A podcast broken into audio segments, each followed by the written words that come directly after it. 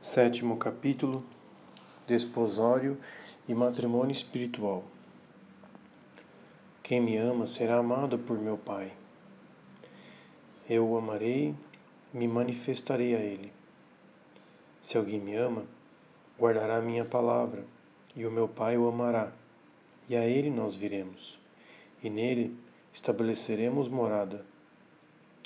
João capítulo 14, versículos 21 e 23. Ao abordar estes cumes da vida espiritual, Santa Teresa nos não deixa de pedir para si o auxílio de Deus. O limiar das moradas, ela escreve. No limiar das sextas moradas, ela escreve: Queira Deus que eu acerte em explicar algo de coisa tão difíceis, porque se Sua Majestade e o Espírito Santo não guiarem a minha pena, bem sei que será impossível. Diante das sétimas moradas, sua oração se faz mais insistente. Praz a Sua Majestade dirigir minha pena e fazer-me compreender como explicar-vos algo do muito que há para dizer sobre o inefável revelado pelo Senhor, a quem introduz nesta morada. Tenho suplicado veementemente a Sua Majestade. Santa Teresa, nestes cumes, acreditava-se incapaz de traduzir sua experiência. Não seria temerário tentar um comentário sobre esta experiência que lhe foi pessoal? E contudo, os mestres do Carmelo fazem brilhar nestas alturas uma luz tão simples e tão límpida que, mesmo desprovidos da experiência, a única que permite compreender os detalhes de suas descrições, encontramos grande proveito ao abordá-las na companhia deles. Esta ascensão nos oferece uma terapêutica de ar puro e luz límpida. Com uma, com uma alegre surpresa, descobriremos na doutrina vivida por eles a perfeita realização das mais altas e mais simples afirmações evangélicas sobre o reino de Deus. Vamos nos ater particularmente a este último aspecto é a esperança de alcançar tal proveito que nos dá a audácia de seguir estes sublimes mestres da santidade até estes cumes. As primeiras verdades evangélicas colocadas em relevo pelas descrições teresianas e são joanistas estão ligadas à dupla promessa feita por nosso Senhor aos seus apóstolos, depois da ceia, e foram colocadas como cabeçalho deste capítulo. Quem me ama será amado por meu Pai, e eu o amarei e me manifestarei a ele. Ao amor perfeito, Jesus promete a manifestação de si mesmo, promessa preciosa, da qual encontramos uma primeira realização no desposório espiritual. Se alguém me ama, guardará minha palavra, e o meu Pai o amará, e a ele nos viremos, nós viremos e nele estabeleceremos morada. A perfeita fidelidade do amor, Deus responderá com um amor perfeito que o levará a tomar posse definitiva e completa da alma, a qual se tornará assim sua verdadeira morada. Essa promessa encontrará sua realização perfeita no matrimônio espiritual. Dissemos desposório e matrimônio espiritual. É este simbolismo que Teresa e São João da Cruz usam para indicar e descrever as duas etapas que eles distinguem nestes vértices. Já tereis ouvido dizer muitas vezes que Deus se une espiritualmente às almas. Bendita seja a sua misericórdia, que tanto se quer humilhar.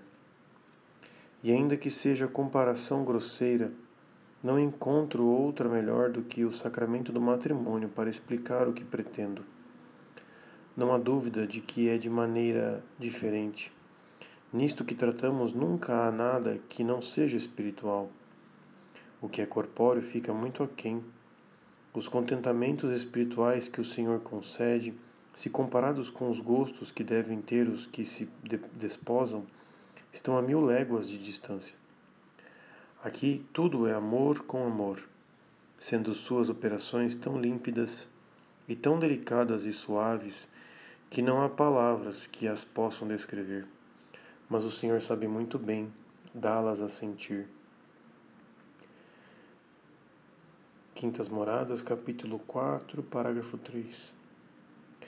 O simbolismo pode parecer audacioso, contudo, ele é perfeitamente justificado pelo apóstolo São Paulo, que afirma que a união do homem com a mulher no matrimônio é sinal da união de Cristo à sua igreja e encontra nesta última a sua graça e grandeza.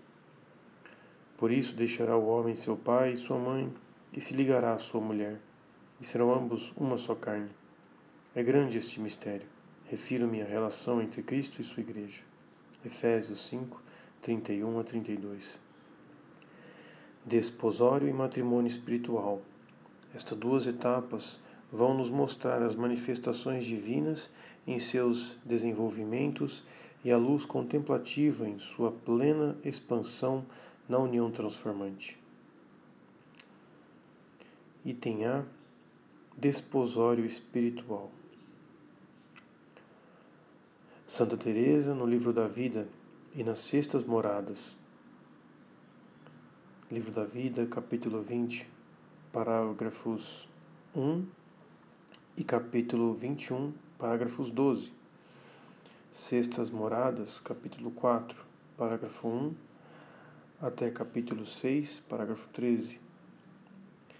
E São João da Cruz, especialmente no comentário às estrofes de 13 a 21 do Cântico Espiritual, nos oferecem uma abundante doutrina sobre o desposório espiritual. A doutrina de ambos se apresenta aí não só convergente, mas com impressionantes semelhanças que chegam até a idênticas expressões nas descrições. Em seu comentário à estrofe 13, onde a alma tem acesso ao desposório espiritual, São João da Cruz escreve: Seria aqui lugar conveniente para tratar das diferentes espécies de êxtases arrombamentos e sutis voos de espírito que às almas soem acontecer.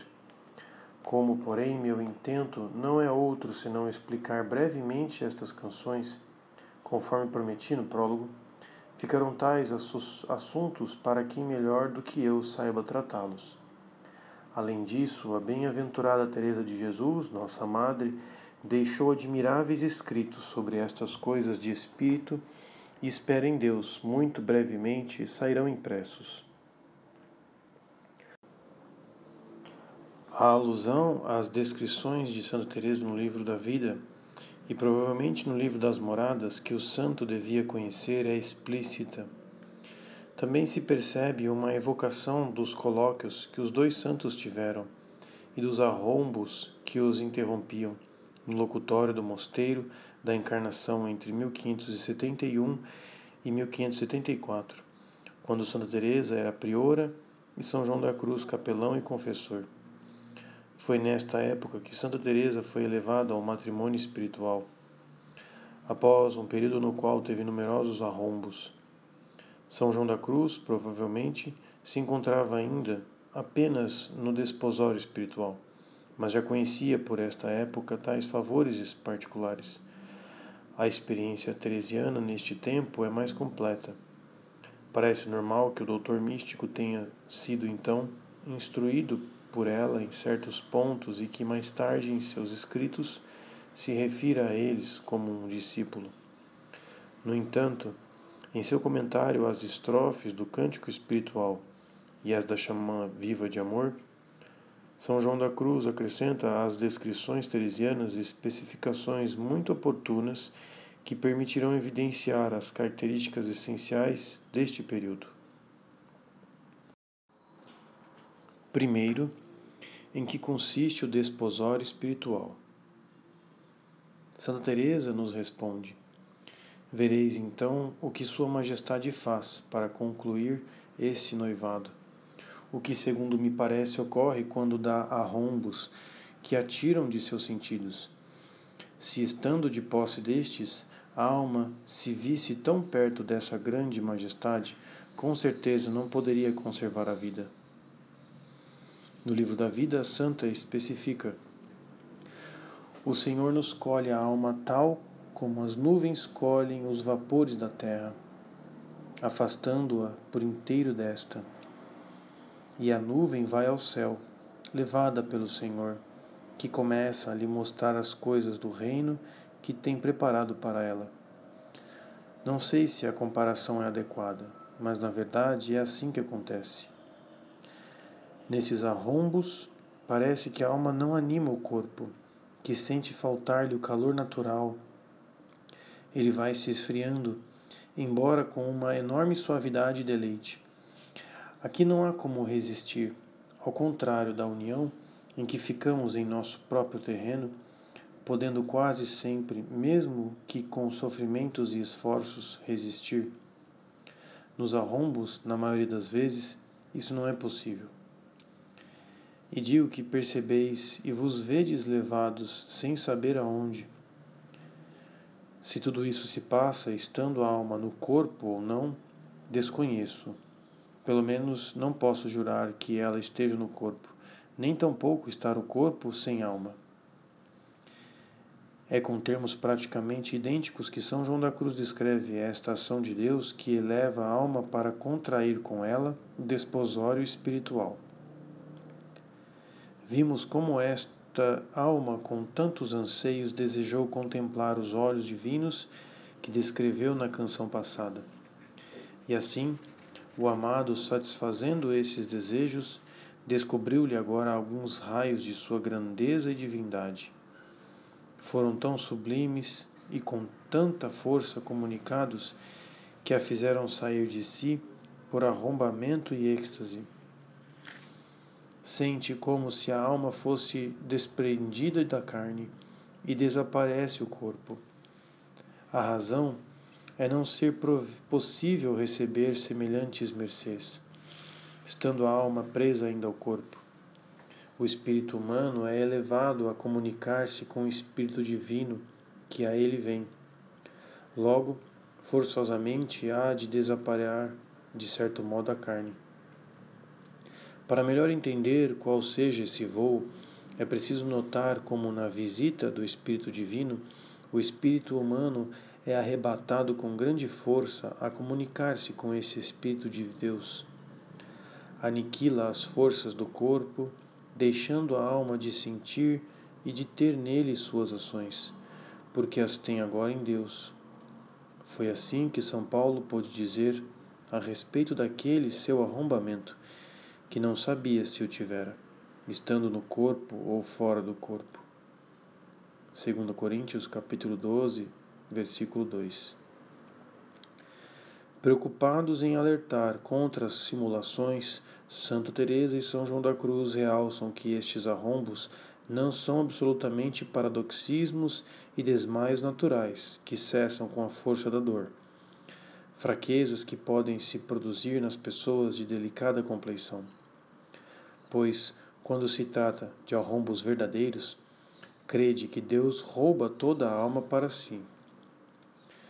Para Santa Teresa parece ainda mais importante assinalar as diferenças que existem entre os arrombos dos desposórios e a graça mística da união das quintas moradas.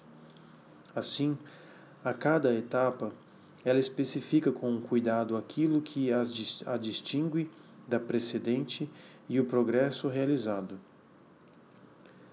Sem dúvida, a união mística já proporcionou um contato com Deus foi um encontro. Todavia, falando desta união, a santa diz: Parece-me que a união não chega ao noivado espiritual.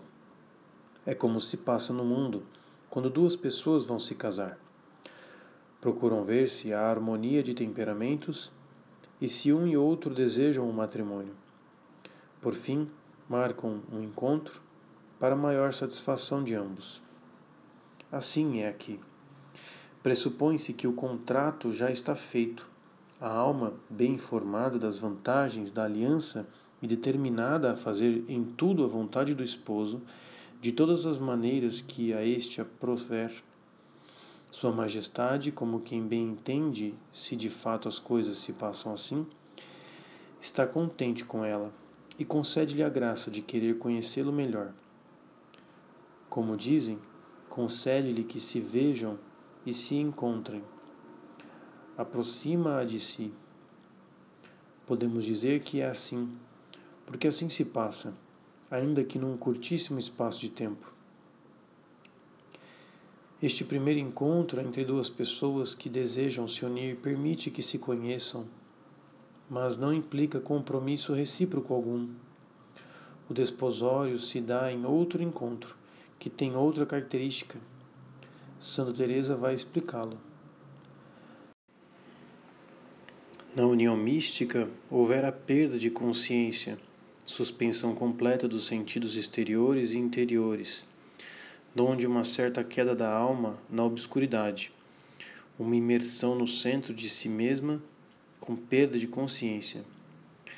Com a retomada de consciência, a alma tem a certeza de ter estado em Deus, no centro de si mesma. Descobre as riquezas que encontrou neste contato, mas sobre este contato ela não consegue dizer nada.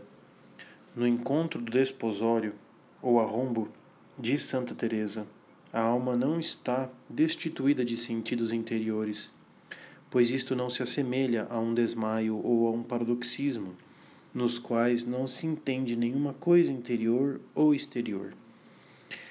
A alma se sente levantada, arrastada, no diz a santa, por uma força irresistível.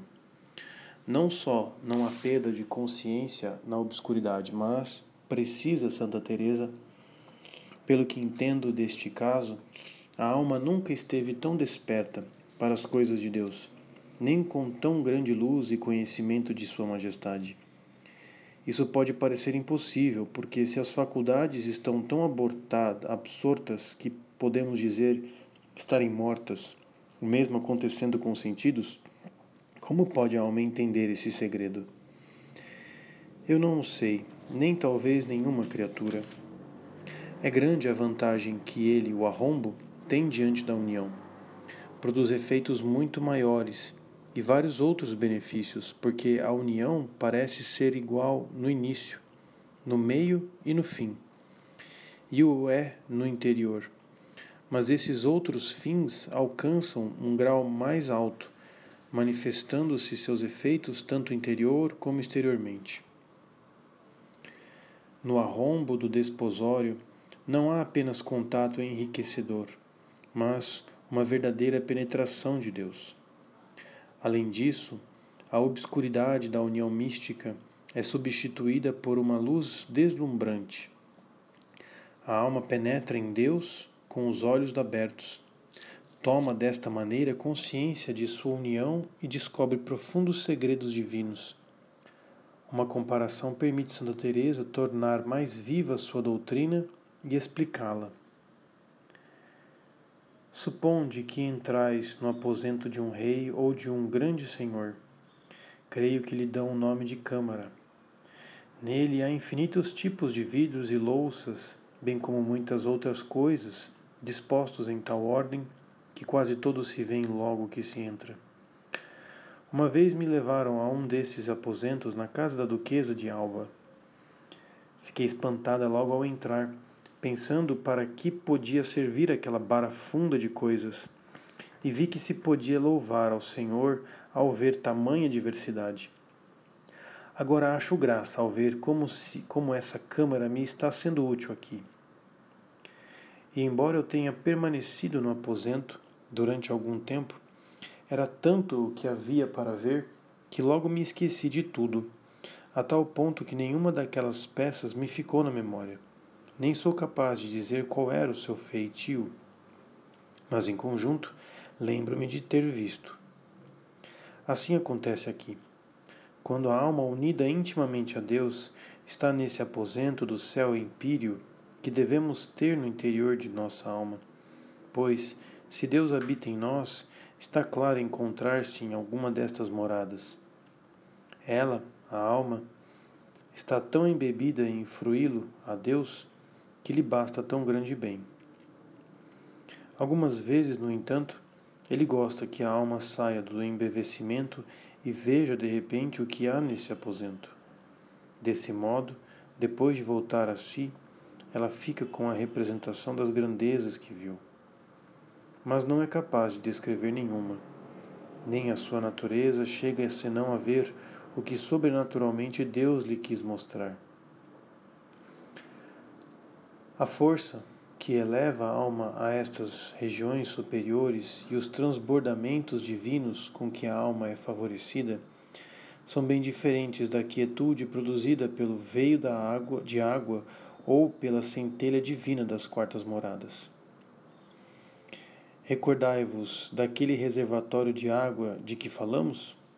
Parece-me que as quartas moradas não me lembro bem.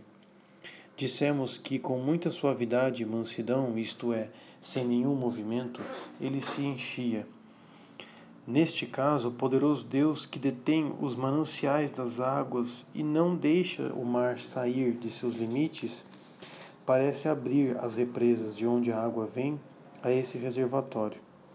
Com um grande ímpeto, levanta-se uma onda tão forte que faz subir muito alto o barquinho da nossa alma.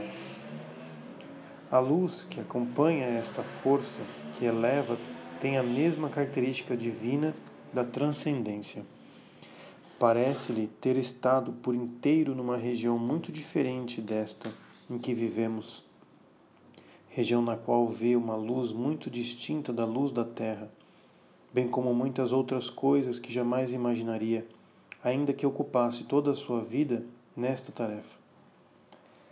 Estas muitas outras coisas são as visões imaginárias onde se vê com os olhos da alma muito melhor do que vemos aqui com os do corpo, e dão-se a entender algumas coisas à alma sem o uso de palavras.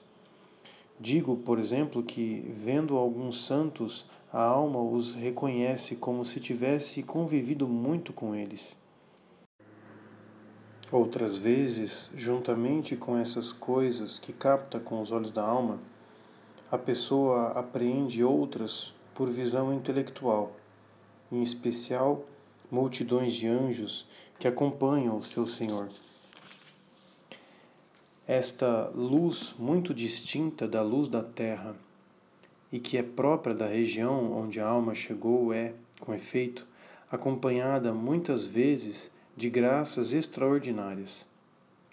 A primeira vez que Santa Teresa foi elevada num arrombo foi para ouvir nosso Senhor lhe dizer: Já não quero que fales com homens, mas com anjos. Palavra substancial que a liberta de todos os seus apegos às suas amizades. Em outras circunstâncias, durante o arrombo, ela é agraciada com visões intelectuais ou imaginárias. Estas graças são a orla luminosa, melhor percebida e inscrita nos sentidos, de uma manifestação de Deus que a supera. Com efeito, é no segmento do desposório que Santa Teresa insere a exposição sobre as graças extraordinárias, pois neste período elas são normalmente mais numerosas e produzem seus maiores efeitos.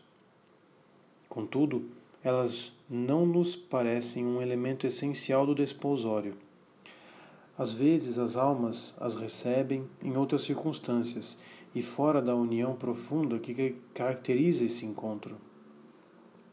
O desposório espiritual é caracterizado essencialmente pela qualidade superior da união e da luz nas quais ele se conclui.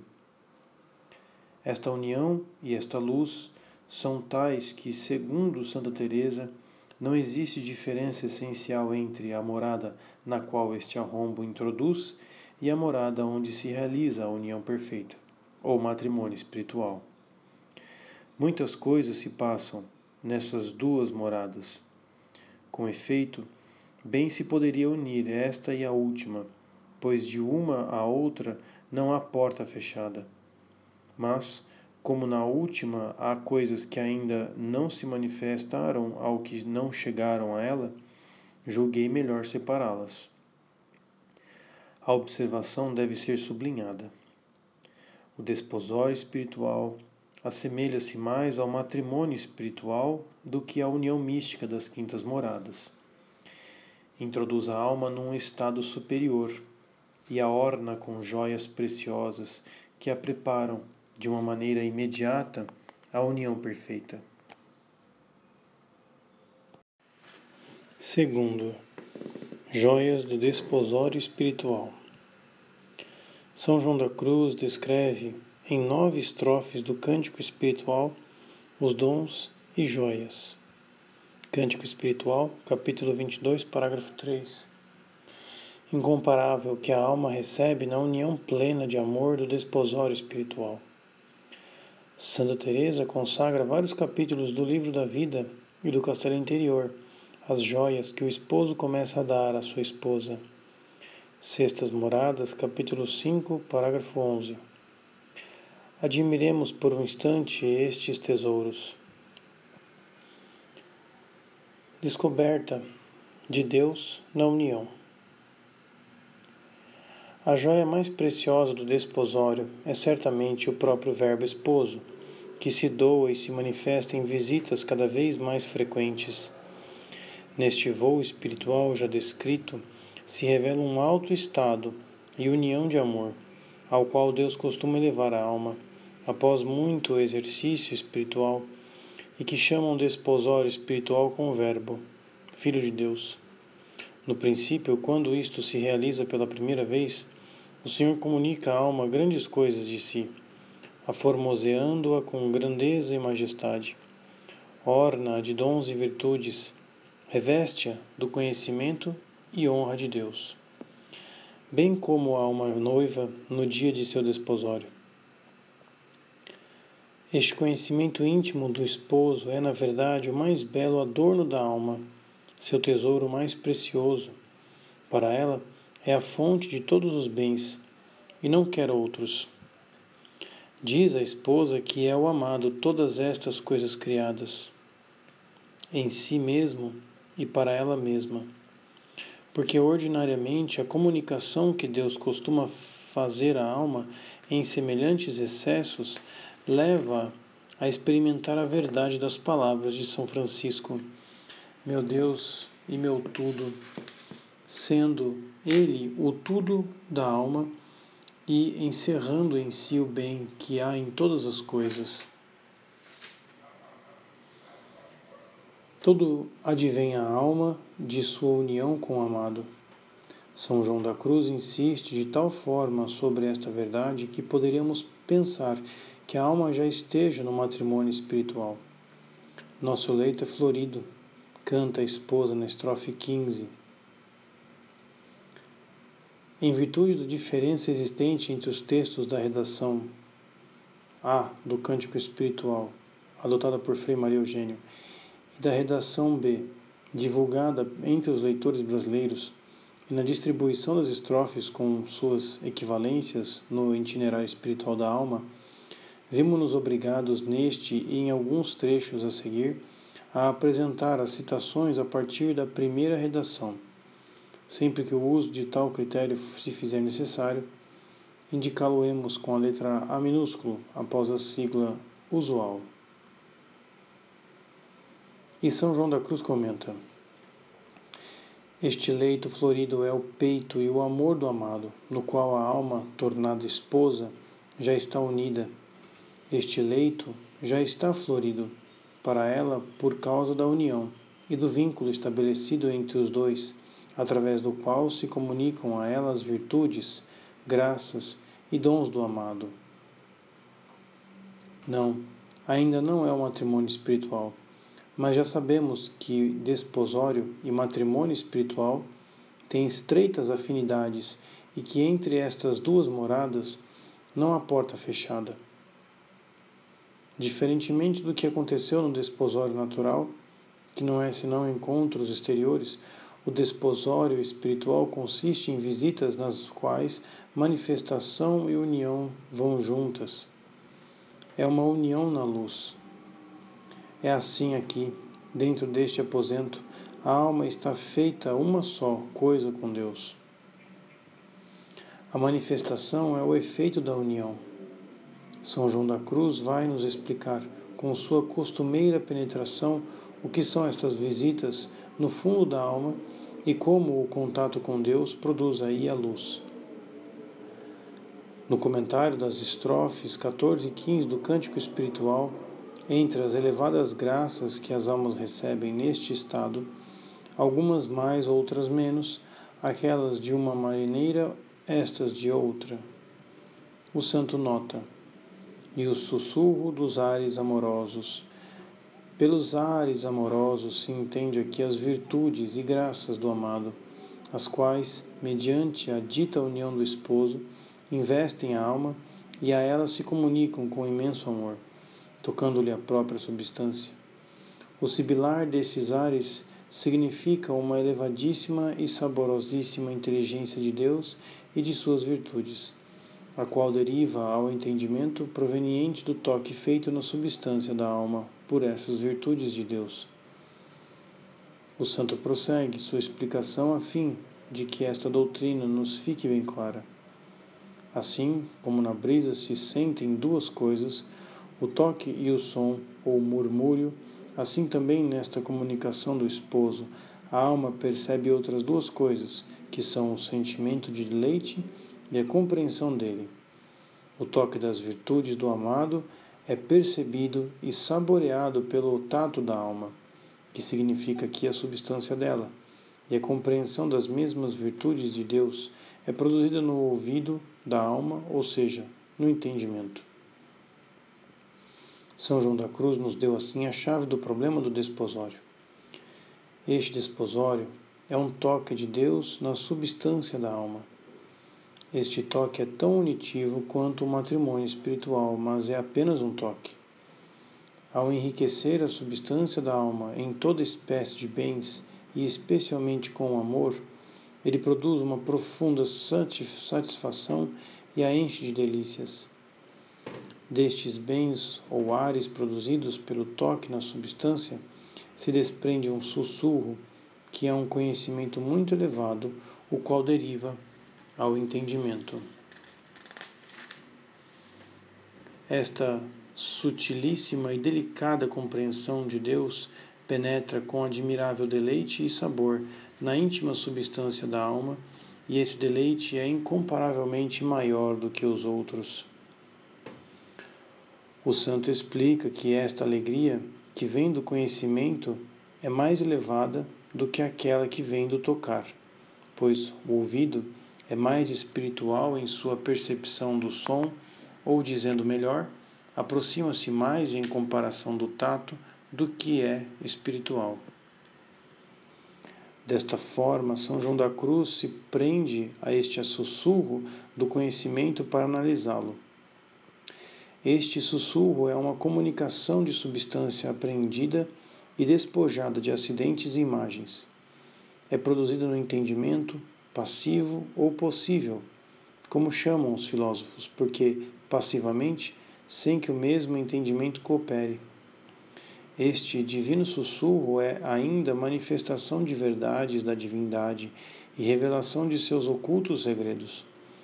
Com efeito, quando ordinariamente a Sagrada Escritura relata alguma comunicação divina, dizendo que foi dada por meio do ouvido, trata-se de manifestação destas verdades puras ao entendimento, ou revelação de segredos de Deus. Nosso doutor místico toma cuidado em distinguir este conhecimento substancial do conhecimento claro e perfeito do céu. Efetivamente, o conhecimento que o sussurro traz despojado de acidentes, não é visão clara, senão obscura, por ser contemplação, a qual aqui na terra, como diz São Dionísio, é raio de trevas. Este conhecimento tão elevado, que jorra do toque substancial, complementado por aqueles que as graças extraordinárias trazem neste período, constitui um magnífico e deslumbrante adorno de luz que a alma recebe de seu esposo neste desposório e que a prepara para a união perfeita do matrimônio espiritual. São João da Cruz parece não conseguir resignar-se a abandonar este tema tão caro à sua alma de contemplativo. Não foi este sussurro que lhe trouxe à noite de sua contemplação as maiores alegrias e as riquezas mais preciosas? Assim ele insiste, e para resumir toda a sua doutrina, comenta uma passagem do livro de Jó que, segundo ele, confirma grande parte do que expliquei sobre esse arrombamento e desposório. Quero, portanto, referi-la aqui, embora seja preciso deter-me algo mais. Detenhamo-nos com o santo, embora tal como ele, tememos nos atrasar demasiadamente. Trata-se de uma das mais belas aplicações bíblicas feitas por São João da Cruz à sua doutrina.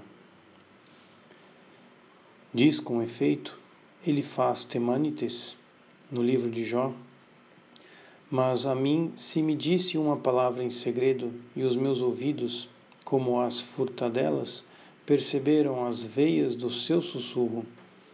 No horror de uma visão noturna, quando o sono costuma apoderar-me, apoderar-se dos homens, assaltou-me o medo e o temor e o tremor, e todos os meus ossos estremeceram.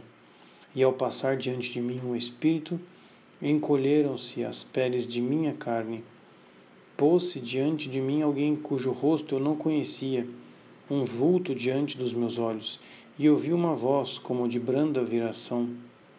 Jó, capítulo 4, versículos de 12 a 16. Esta passagem contém quase tudo o que vimos dizendo até chegar a esse arrombamento, desde o verso da canção 12, Aparta-os, meu amado, nas palavras em que ele faz temanites refere como lhe foi dita uma palavra escondida, se compreende aquele segredo comunicado à alma, de tão excessiva grandeza que ela não pôde sofrer, e exclamou: Aparta-os, meu amado. Em dizer que recebeu seu ouvido as veias do sussurro, como as furtadelas, significa a substância despojada de acidentes que recebe o entendimento conforme explicamos. A palavra veias denota aqui a substância íntima e o sussurro, a comunicação e toque de virtudes de onde se deriva o entendimento a mencionada substância. Bem o denomina a alma sussurro para indicar a suavidade intensa de tal comunicação. Acrescenta mais ainda: todos os meus ossos estremeceram ou se assombraram é como se dissesse: comoveram-se ou se desconjuntaram, saindo todos de seus lugares. Isto significa o grande desconjuntamento dos ossos sofrido então neste tempo, conforme dissemos. Logo prossegue: Pôs-se diante de mim alguém cujo rosto me era desconhecido, e diante de meus olhos um vulto. Em dizer alguém, refere-se a Deus que se comunicava à alma da maneira já explicada. Dizendo que não conhecia seu rosto, significa como, em tal visão e comunicação divina, embora altíssima, não se conhece nem vê a face e essência de Deus. Este comentário bíblico situa no lugar que lhe é próprio o arrobo do desposório com suas percepções exteriores e interiores com seus terrores sensíveis e inefáveis, delícias espirituais que a descoberta de Deus provoca na alma que ainda não está pronta para recebê-lo. Tal encontro não é apenas um feliz encontro com Deus, do qual a alma trazia, teria trazido, como dom, um adorno de luz. O desposório introduz a alma num novo estado, que já é unitivo.